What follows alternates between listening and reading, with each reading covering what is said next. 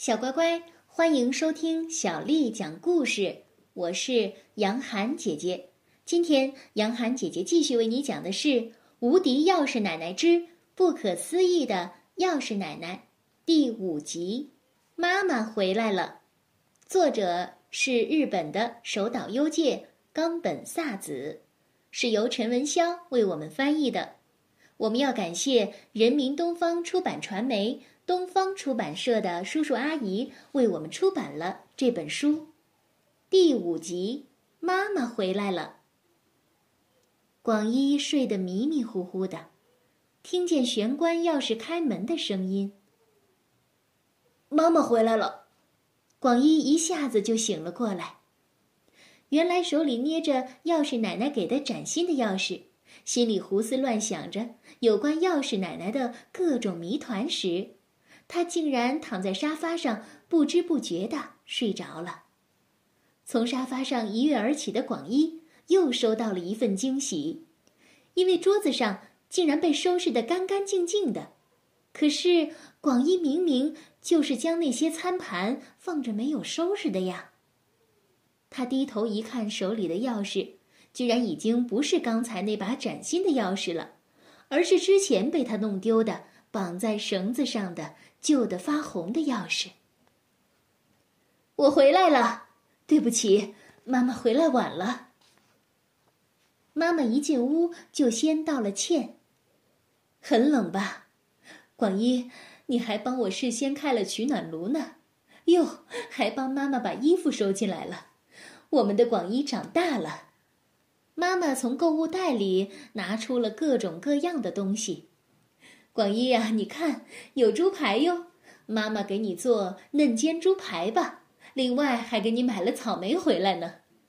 妈妈还在陆续的往桌子上放了柠檬和生菜，这些东西竟然和钥匙奶奶带来的一模一样，真是难以置信。广一开始朦胧的回想起了钥匙奶奶的事情。那仅仅是我做的一个梦吗？老奶奶的饭菜，老奶奶的连环话剧，还有那把银色的、闪闪发光的钥匙，但是，不，那一定不是梦，那全都是刚刚真实发生过的。因为，就算是我看到这么好吃的草莓，不是都没有想吃的欲望吗？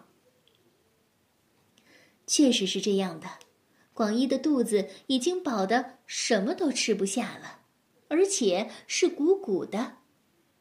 妈妈开始利落的做起晚饭来，不一会儿啊，桌上摆好了饭菜，跟刚才钥匙奶奶做的惊人的相似。为了奖励你，特意做了这么多好吃的，要多吃点哟。广一呀，你不用再盛一碗饭吗？妈妈看到广一没有预想当中的那样吃得津津有味，觉得非常不可思议，于是问广一。广一，你是没有食欲吗？是病了吗？广一很想把钥匙奶奶的事情告诉妈妈，可是妈妈能相信吗？妈妈肯定会说是我做梦了，不会相信我的。于是广一决定把钥匙奶奶的事情当做自己的一个秘密。钥匙奶奶肯定是个魔法师。这时，广一从椅子上站了起来，走向书包。打开后，拿出了一张纸，然后广一一边把那张纸藏在身后，一边问妈妈：“妈妈，你不生气吧？什么事啊？那个，呃，数学考试。”妈妈竟然点了点头，说：“分数不高吧？但是妈妈不会生气的。真的吗？真的不会生我的气吗？”再三向妈妈确认之后，广一把数学考试的卷子递给了妈妈。三十五分呢，呃，是有点差了，但是妈妈不会生你气的，因为我知道广一一直非常努力。说完，妈妈似乎恍然大悟：“广一呀，你是觉得数学考得不好，会被妈妈骂，所以才没有食欲的吧？”快点儿来，多吃点儿。妈妈都说不生气了。妈妈给广一盛来了第二碗饭。广一心想：“哎呦，真困惑呀！妈妈不是因为那个，事实上我弄丢了钥匙，于是钥匙奶奶……”但是广一还是没能说出口，因此没有办法。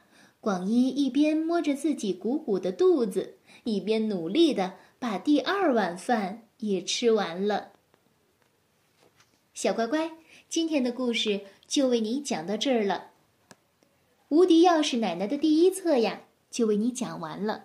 让我们一起期待第二册的故事当中发生了什么吧。如果你想听到更多的中文或者是英文的原版故事，欢迎添加小丽的微信公众号“爱读童书妈妈小丽”。接下来我要为你读的是唐朝诗人王昌龄写的《出塞》。《出塞》，唐。王昌龄。秦时明月汉时关，万里长征人未还。但使龙城飞将在，不教胡马度阴山。秦时明月汉时关，万里长征人未还。但使龙城飞将在。不教胡马度阴山。秦时明月汉时关，万里长征人未还。但使龙城飞将在，不教胡马度阴山。小乖乖，晚安。